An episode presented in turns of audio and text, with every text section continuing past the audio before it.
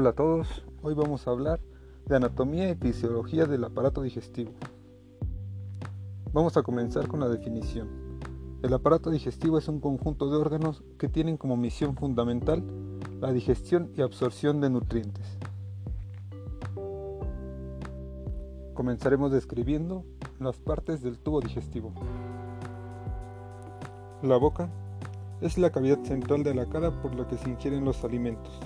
En la boca encontramos los dientes. En la boca se vierte su contenido de las glándulas salivales y tiene lugar la masticación. Con la masticación, amilasia salival, se inicia la digestión de los alimentos, formándose el bolo alimenticio. Después viene la deglución. El bolo pasa de la boca, faringe y esófago por último.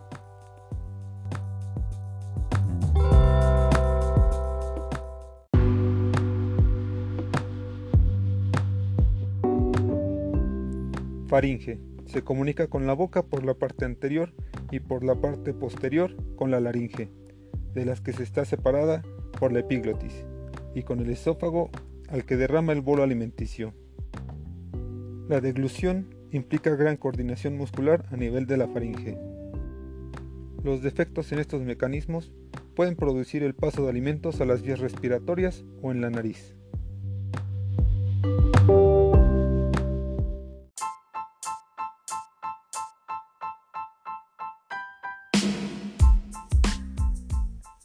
Esófago, conducto muscular de 18 a 26 centímetros de longitud, que recoge el bolo alimenticio una vez terminada la fase bucofaringea de la deglución. Mediante movimientos contráctiles de la pared del esófago, el bolo sigue su curso hacia el estómago. Solo participa en la progresión ordenada del alimento.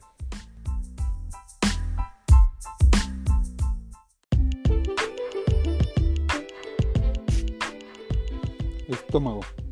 Es una dilatación en forma de J del tubo digestivo, que se comunica con el esófago a través del cardias y con el duodeno a través del píloro. El cardias y el píloro funcionan como una válvula que regula el paso del alimento. El estómago funciona como reservorio de los alimentos. Permite ingestiones intermitentes. Se encuentran diferentes tipos de células que participan en la secreción del jugo gástrico. El jugo gástrico contiene ácido clorhídrico y pepsina, responsables de la digestión gástrica. El estómago facilita la trituración de los alimentos por medio del jugo gástrico y las contracciones de sus paredes. Ahí se produce el vaciamiento al duodeno.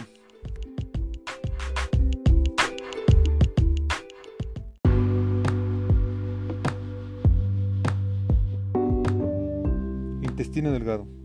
Conducto de 6 a 8 metros de largo, dividido en tres segmentos, duodeno, yeyuno e ilion. El ilion se comunica con el intestino grueso o colon mediante la válvula ileocecal. Aquí continúa la digestión de los alimentos hasta su conversión en componentes elementales aptos para su absorción, mediante la bilis.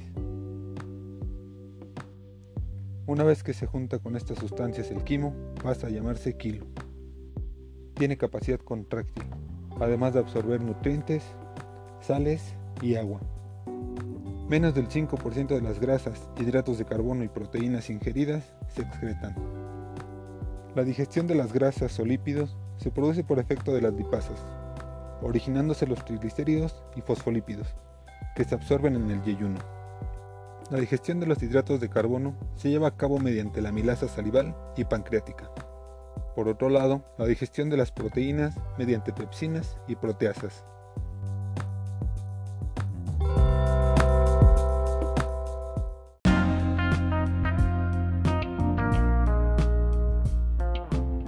Colon.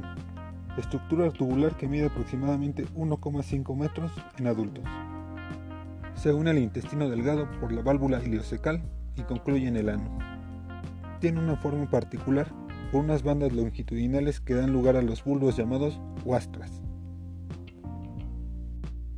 Gira y cambia el colon transverso. A nivel del vaso encontramos el ángulo esplénico. Cambia dirección y se llama colon descendente. A nivel de la pelvis pasa a llamarse colon sigmoides. Finalmente llegamos al recto, que termina en el conducto anal, donde tiene lugar la expulsión de las heces al exterior. La función del colon es almacenar excremento durante periodos prolongados de tiempo. Las bacterias intestinales como bacteroides, bifidobacterias, lactobacilos, esterococos, entre otros, ayudan a la digestión de nutrientes.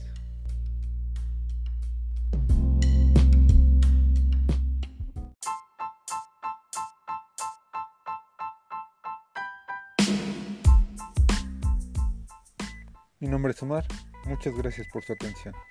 Hasta la próxima.